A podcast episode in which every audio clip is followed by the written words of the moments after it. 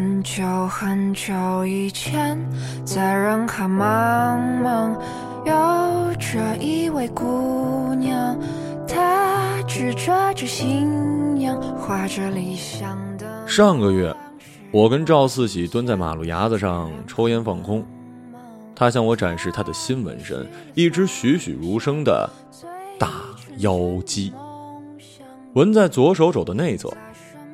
他表示了。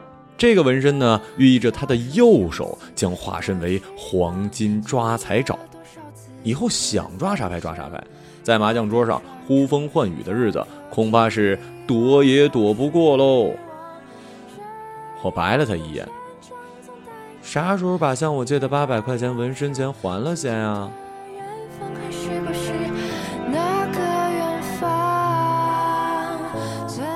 赵四喜其人呢，并不爱吃用猪肉剁成的四喜丸子。那他一定长得很像肉丸吧？拜托，他都瘦得快脱离地心引力了。他要是丸子呀，那我就是狮子头。至于这个名字的由来，还要追溯到早些年的时候。赵四喜在麻将桌上频频失意，一气之下，他口出狂言。总有一天，我要胡一把大四喜。于是呢，就给自己揽了这么一个听上去又昏又胖的艺名。二零一五年这一年，赵四喜二十，我二十一，我们喜结室友住在了一起。就这样，我们毫无防备的撞进了彼此的少女时代。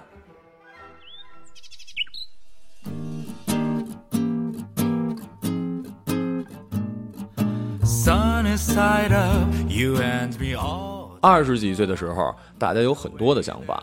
有人想周游世界，有人想当摇滚歌手，有人想谈一场轰轰烈烈的恋爱。如果你是这么想的，那么，你大概是新闻联播看多了。我跟赵四喜，两个三俗少女，没理想，没情怀，没灵魂，也没香气。我们只是想过天天脸上敷十张面膜，想喝多少养乐多就喝多少养乐多，卫生巾都挑最贵买的那种奢靡的生活。我想啊，这相同高度的思想觉悟，才是致使我们臭味相投，最终住到一块的最根本原因。然而，事实的生活却是呢，我们天天都为几千块的房租奔波忙碌成狗。根本就没时间做面膜，也没时间喝养乐多。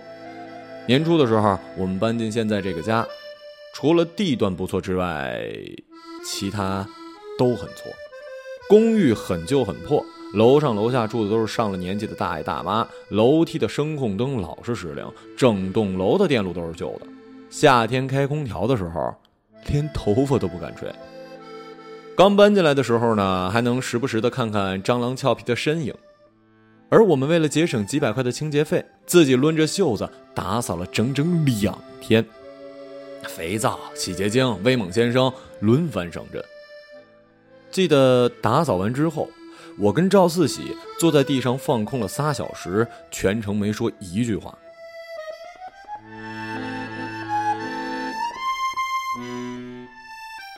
那个时候呢，我在一家广告公司实习。除了天天对着屏幕做一些繁琐的无用功之外，还要身兼快递签收员、外卖点单机等要职。每天早上，为了能赶上最后一秒打到卡，而在路上拼命的狂奔。长期佩戴隐形眼镜，所以眼睛周围总是周期性的发炎。每个月底领工资的时候，总觉得自己在上演《法治在线》的某期节目。追问花季少女血泪打工背后是有。怎样的故事？当然了，赵四喜也没好到哪儿去。他比我小一级，除了每周要上三天的课，应付数不清的工科制图作业之外，周末还得去给人家拍照挣外快。一有空就坐在电脑前用 PS 对他人长相进行二次的创作，经常为了逃课花尽毕生才华，编各种理由。二十岁的生活，跟我们想象的完全不一样。就像我们曾经以为我们会每天坚持做饭，热爱葱蒜，但事实却是呢，我们只在搬家的那天呼朋引伴的开了一次火，做完饭拍完照发完朋友圈，然后心满意足的将刚买的碗筷三件套放进了高高的橱柜。但年轻的好处就在于，再无聊的生活也会悄悄藏着五颜六色、各式各样的可能性。活着本身就是一场大冒险，明天什么样谁都说不准。就在我们一度认为自己就这样步入了成人式的残酷人生的时候，生活还是会时不时的让我们突然刮中十块或者二十块的大乐透。我们的小破公寓离衡山路很近，太阳一下山呢，这里就成了酒精饮料爱好者的天堂。天热起来的时候，我跟赵四喜每周都从百忙之中抽出时间去那儿狩猎。我们俩。就像是刚开荤的三代贫农，正努力睁大好奇的眼睛看着这些从未接触过的声色场所。长大就是一个解禁的过程，就像游戏里的通关，你突然就能够解锁很多别的技能了，这种感觉是很奇妙的。解锁酒吧技能之后，我跟赵四喜几乎是绕着五原路、永福路、复兴中路走了不下五百遍。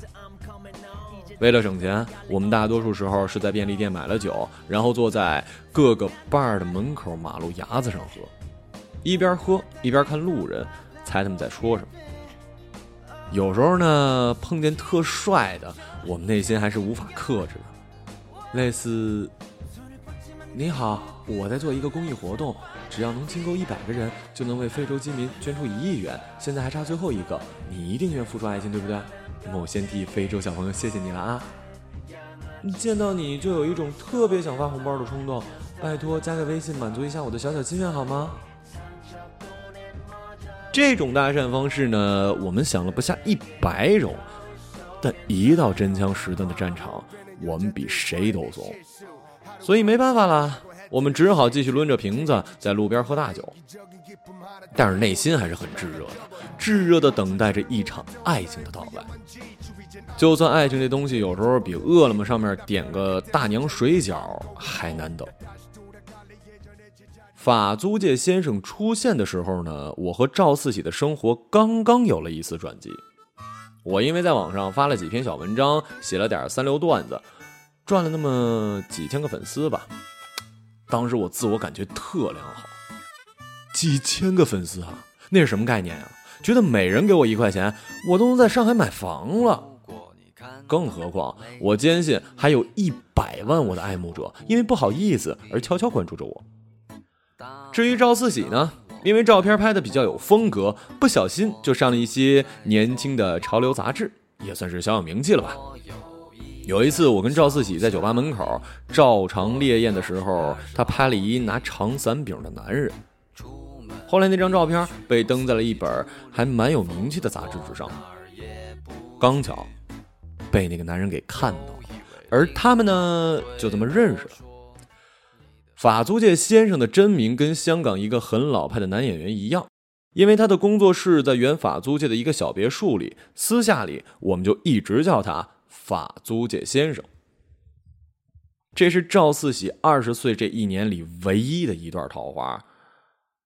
但也只是普普通通的每个年轻人都会有的桃花。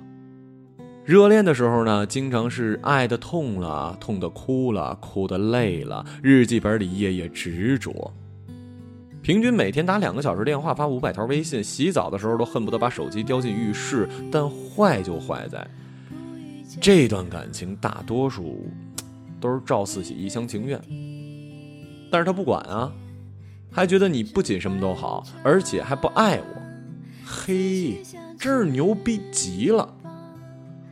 我虽然看得很清楚，但是从来没泼过他冷水，就连赵四喜嚷嚷着要搬出去跟法租界先生住的时候，我也没拦着。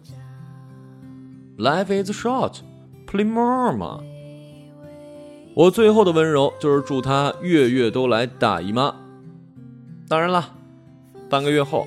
赵四喜还是哭哭啼啼的，大包小包的回来了。直到现在，我还时不时会把热恋时赵四喜发我的那些微信大声读出来，恶心他。大姐，你知道吗？今天他发了一张偷拍我在沙发上整理手提包的照片。哎，大姐，今天等红灯去便利店买寿司的时候，他给我发了 “my girl”。这时候，赵四喜呢就会捂着耳朵，恶狠狠地瞪我一眼。这就是二十岁的爱情啊，像每个夏天都会来的台风。台风来之前，人心惶惶，升级各种预警。可是当他真正过境呢，却只是随便的落了一地。我们年轻时信誓旦旦爱过的每一个人，总以为这一次一定能够了却生死，到头来也只是毫发无损而已。风吹赵四喜谈恋爱的这段时间，我的生活呢也经历了一些特别大的变化。因为不堪压力，我离开了原先的那家广告公司，怀着村干部进城开全国代表大会的激动心情，进了一家互联网创业公司。但却发现根本毫无差别呀！在对这个行业彻底失望的时候，接受了妈妈的意见，决定出国换个专业读研。有天晚上。我在通宵赶各种乱七八糟的申请材料的时候，突然想到了三个非常严肃的问题：我出国花的这几十万，以后能挣回来吗？学的新专业真的适合我吗？万一被外国王子看上了，我还要不要回来啊？好吧，我我承认，最后一个问题是我瞎编的。但前面两个问题却实时的把我给撂倒了，我陷入了二十一岁恐慌症之中，觉得自己突然毫无准备的被推到了世界的中间，一下子，不管是好的还是坏的，所有东西都一股脑的塞进了我的手里，感觉自己就像一平时不好好学习的小学生，突然得知有一场突击考试，一下子就懵逼了，只好大声喊一句。这题超纲了吧！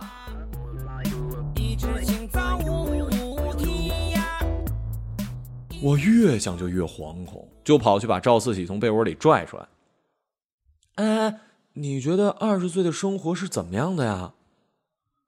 赵四喜把他的手臂在我眼前晃了晃，就跟我这手臂上的纹身一样吧，看上去生动艳丽、嚣张跋扈。却没人知道，为了躲过妈妈的视线，他必须小心翼翼的隐秘在胳肢窝的旁边。当然了，他还隐含了一个更形象的隐喻：纵使纹了妖姬，你也永远变不成妖姬。能不能好好说话呀？赵四喜沉默了一会儿，突然看着我，很认真的说。大钱，其实我跟法租界分手的时候，最让我印象深刻的瞬间，跟他并没有什么关系。那是我刚从他们家搬出来，一个人坐地铁，提着好几个大包。地铁在每一站大概停三十三秒，我没提前准备。地铁都停了的时候，我才急急忙忙的整理行李。屏蔽门开始嘟嘟叫的时候，我还抓着大包小包，好不容易都拿上了，冲到门边，门已经开始合拢了。喉咙里刚要喊出那个啊，在出口时只变成了轻轻的一声“哎”。当时我真的很沮丧，但我一想到你在家里等我，我还是给自己打了打气，重新折回去坐地铁。我想，这可能就是我的二十岁吧，充斥着数不清的慌乱和尴尬。但我心里明白，最终我还是能够到达我想要去的地方。虽然赵四喜平时老是很不正经，但是这一瞬间，我承认我很爱他。好了，说到这儿呢，你们大概也知道了，我们的少女时代并没有那么好，甚至有一点儿糟。但它跟你们每一个人的少女时代都一样，时不时有亟待解决的考试。每周都为夜生活的行头而发愁，没钱是常态，什么都吃，但是什么都不敢吃。笑起来呢，像一辆柴油没加满的拖拉机。床上总会有不小心蹭到的月经。迷信虚头巴脑的星座运势，发很多朋友圈，然后不定时的又把他们删光，流过一些普普通通谁都有过的眼泪，遭遇过几场普普通通谁都会碰上的爱情，对不喜欢的人非常残酷，对不喜欢的事情非常刻薄，但也会，嗯，被一些亲密的关系打败。可无论怎么样，我们心里都明白，这些好的、坏的。全是属于我们生命里最鲜活的见证，只有经历了那么多的碰撞和泥泞，我们才能更好的和自己相处。如果可以的话，我希望我的少女时代永远不要过去。那么，如果不可以，我希望跟他好好的握个手，然后在下一个分镜中，转身，走向更好的成年人生。来时梦。